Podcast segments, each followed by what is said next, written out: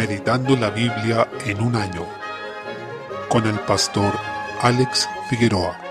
Día 19, mes 5. Primera de Samuel capítulo 24. David perdonó la vida a Saúl en la localidad de Engadi, habiendo terminado la batalla contra los filisteos, la cual interrumpió la búsqueda de David. Saúl continúa persiguiéndolo y vuelve a la carga para buscar su vida. Sucede que en esa búsqueda Saúl entró en una cueva sin saber que allí se encontraba David junto con sus hombres. La expresión entró Saúl en ella para cubrir sus pies era una forma que tenían los hebreos para decir que una persona iba a hacer sus necesidades biológicas. Por consiguiente, Saúl estaba en una posición muy vulnerable. Entonces David se acercó mientras él estaba en esa labor y cortó una parte de su vestido, ya que sus hombres lo incitaban a matar a Saúl. Sin embargo, vemos que David respetó la autoridad que el Señor había dispuesto, y él sabía que también estaba llamado a ser rey, pero aún no había llegado su tiempo, porque para eso Saúl debía dejar de serlo, y era el Señor quien determinaría el momento indicado para eso. En suma, aprendemos que cuando una persona está llamada verdaderamente por Dios a un lugar de liderazgo dentro de su pueblo, esto se evidenciará con el respeto que esa persona tenga hacia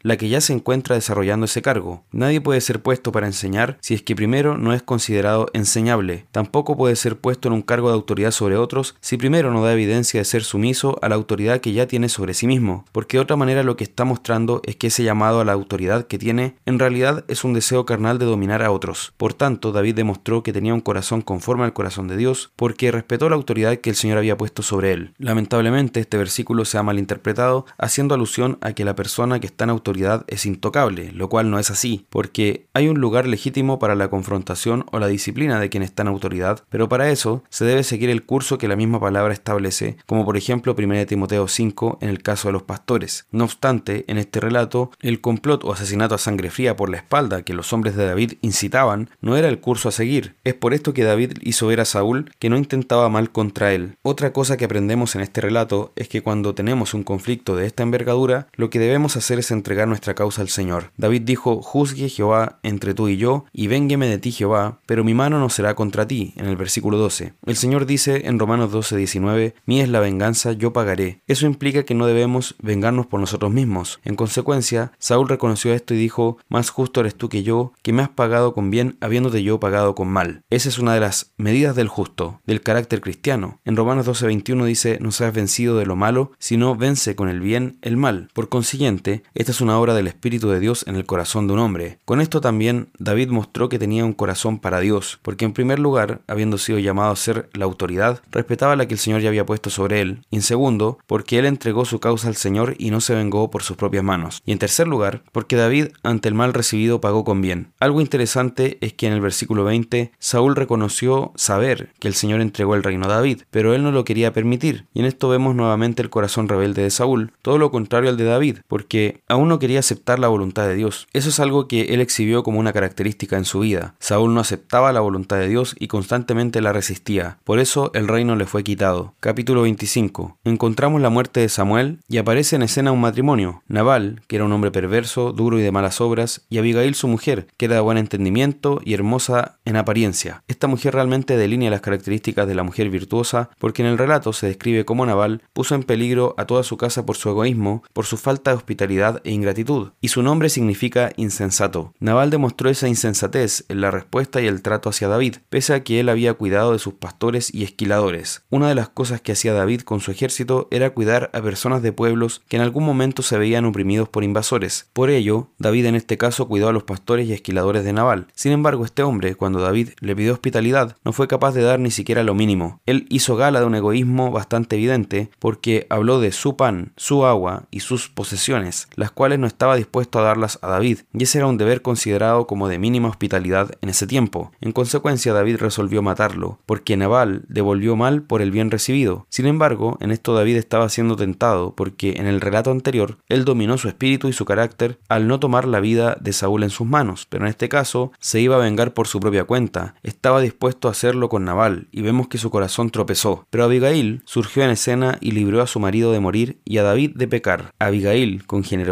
astucia, mansedumbre y mucha humildad, libró a David de vengarse por su propia mano, libró de muerte a su esposo y también a su casa, demostrando su carácter de mujer virtuosa. Ella reconoció el llamado de David, la obra de Dios en él y también destaca que llamó a David a no pecar y eso a él lo maravilló. Finalmente, diez días después de esto, Jehová hirió a Nabal y murió. Por tanto, Jehová fue el que vengó la causa de David. Y vemos que en este hecho se aplicó de manera práctica el versículo que dice, mía es la venganza, yo pagaré. Y de esta forma resalta que no nos venguemos por nosotros mismos. Luego de la muerte de Nabal, David tomó a Abigail como esposa. En el final del capítulo se menciona que Saúl había incumplido su palabra hacia David, entregando a su hija Mical, que era mujer de David, a otro hombre llamado Palti. Por último, cabe resaltar que en este episodio vemos en Abigail un hermoso ejemplo de carácter cristiano en una mujer. Salmo 116. El Señor libra de muerte a un hombre afligido. Inicia el salmo con una expresión maravillosa que dice, Amo a Jehová, pues ha oído mi voz y mis súplicas. Es la misericordia del Señor la que impulsa nuestro amor por Él. Es el hecho de que Él nos ha amado primero, lo que nos hace también amarlo en gratitud, aunque nunca podamos pagarle nada de lo que nos ha obsequiado, ya que su amor es invaluable. Debemos ser agradecidos y amar al Señor con todas nuestras fuerzas, porque Él nos ha salvado, no solo de una enfermedad o de algo temporal, sino de la muerte y la destrucción eterna. Esto no solo debe llevarnos a alabarlo con nuestra boca, sino también con una vida de obediencia a su palabra, un andar transformado por su espíritu. El salmista resume muy bien esto cuando dice, pues tú has librado mi alma de muerte, mis ojos de lágrimas y mis pies de resbalar. Andaré delante de Jehová en la tierra de los vivientes, creí, por tanto hablé. En los versículos 8 al 10. Esta última frase es citada por el apóstol Pablo en 2 Corintios capítulo 4, refiriéndose a nuestra vida como discípulos de Cristo en medio de la persecución y las dificultades que debemos enfrentar en un mundo bajo el pecado y que resiste al Señor. Ciertamente no podemos pagar al Señor todos sus beneficios, como dice el versículo 12. No obstante, sí debemos motivarnos a vivir una vida santa y consagrada al Señor en gratitud por ese amor impagable que Él nos ha dado. Esa es la respuesta del salmista, según vemos en los versículos siguientes, y se trata de una vida santa que vivimos en medio de su pueblo, que es el templo del Espíritu, según 1 Corintios 3:16. Y si consagramos nuestra vida al Señor, encontraremos que también nuestra muerte será para su gloria. Dice el versículo 15, estimada es a los ojos de Jehová la muerte de sus santos. Es Cristo y su muerte lo que hace que nuestra muerte pueda ser estimada ante los ojos del Señor, porque estamos cubiertos por la obra de Cristo en nuestro favor. Y este salmo se cumple también en Cristo, quien fue resucitado entre los muertos por su obediencia y justicia perfectas. Proverbios capítulo 15, versículo 20. La forma en que se conduzca un hijo va a incidir directamente en la alegría o tristeza de sus padres. Recordemos que los términos sabio y necio para las escrituras no son categorías primeramente intelectuales, sino espirituales. El sabio es el que teme al Señor y el necio es quien dice en su corazón no hay Dios. Por tanto, claramente un padre conforme a la escritura se alegrará si tiene un hijo creyente que teme al Señor, pero la madre será menospreciada por el hijo que no cree en Dios en su corazón,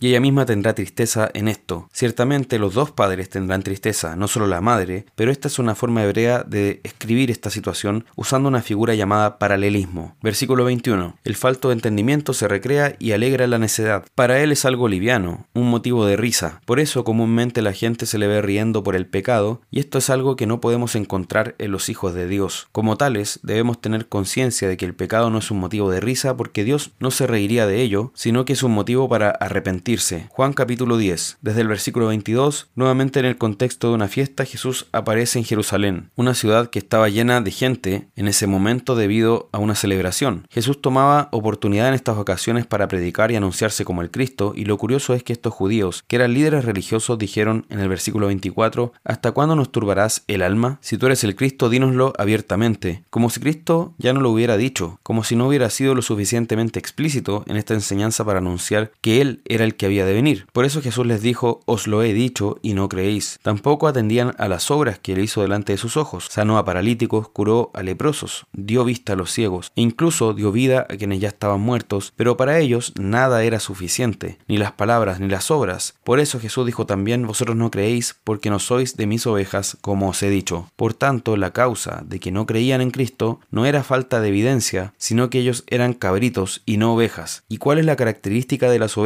Se ha mencionado en reiteradas ocasiones. Las ovejas de Cristo oyen su voz. El discípulo de Cristo se caracteriza porque reacciona a su palabra, y con esto no nos referimos solo a que la oye, ya que muchos oyen la palabra de Jesús, sino reaccionar implica obedecer y disponer toda la vida para que esa palabra se cumpla en nosotros. Por supuesto, nunca podremos vivir de una manera perfecta, no de este lado del sepulcro al menos. Nunca vamos a poder cumplir cada uno de los mandamientos de Dios sin fallar en ningún momento, pero sí puede haber una disposición de nuestra vida a querer cumplir lo que dice la palabra de Dios. Y por tanto ese va a ser nuestro estándar, nuestra regla de vida. Y es lo que hacen las ovejas. Oye la voz de Cristo y Él las conoce y ellas lo siguen. Las ovejas son discípulos, no solo simpatizantes que dicen qué bonito habló Jesús, sino que lo siguen y toda su vida está entregada a ir tras Cristo. Y Él dice yo les doy vida eterna y no perecerán jamás, ni nadie las arrebatará de mi mano. En el versículo 28. Cristo es la fuente de nuestra vida y es una vida que no terminará nunca, no pereceremos jamás y nadie nos puede arrebatar de su mano. Dice en el versículo 29, mi Padre que me las dio es mayor que todos y nadie las puede arrebatar de la mano de mi Padre. Cabe considerar cómo Jesús identifica y hace que sean sinónimos su mano y la mano de su Padre. ¿Alguien podrá realmente quitar algo a Dios de su mano? Eso nos da mucha seguridad. Esa identidad o paralelo que Él hace con su Padre se resume en el versículo 30 cuando dice yo y el Padre uno somos. Vemos en esto innegablemente que Jesús es Dios, porque nadie puede decir esto sino solo quien es Dios también, tanto Él como el Padre. Por tanto, se nos habla aquí de la verdad de la Trinidad. Desde el versículo 31 vemos que por eso mismo los judíos entendieron bien lo que Jesús estaba diciendo, pero reaccionaron mal. Muchos han afirmado hoy en día que Jesús nunca dijo ser Dios, en lo cual están totalmente equivocados, porque los judíos justamente entendieron a lo que él se refería y por eso es que quisieron apedrearlo. Le decían siendo hombre te haces Dios en el versículo 33. Ellos estaban viéndolo como un simple hombre y ciertamente en todo el sentido de la palabra Jesús es el hombre perfecto, pero también Dios. Luego él les respondió lo que está en el Salmo 82.6, donde el Señor les dice a los hombres dioses sois y les dice así porque habían recibido la palabra y tenían que juzgar, ejercer labores de jueces. No está hablando aquí a cualquier tipo de hombre, sino a quienes estaban en un rol donde ejercían autoridad y juicio, y los equiparaba en ese sentido como a dioses, pero en un sentido figurado, porque recibieron la palabra de Dios y tenían la función de aplicarla. Entonces, en otras palabras, Jesús dice, si el Señor a hombres los llamó dioses de esa manera, cuanto más al que el Padre santificó, apartó y envió al mundo a realizar la obra de salvación, y dice acá que la escritura no puede ser quebrantada. Jesús nunca menospreció la palabra del Señor, siempre llevó a las personas a las escrituras que Dios ya había revelado, y siempre le dio un sitial supremo sobre las cosas. Luego volvió a decir lo mismo, algo que hacía Jesús constantemente, que era una forma hebrea de enseñar, y es repitiendo, pero añadiendo una idea nueva. En suma, él ya había dicho, yo y el Padre uno somos, y en esta parte de la escritura dice, el Padre está en mí y yo en el Padre, en el versículo 38. Por consiguiente, los judíos intentaron arrestarlo, pero Jesús, como no era el tiempo de morir todavía, se escapó de sus manos, y lo importante es que muchos creyeron en él en esa oportunidad. Creamos también nosotros en este Hijo de Dios que viene al mundo para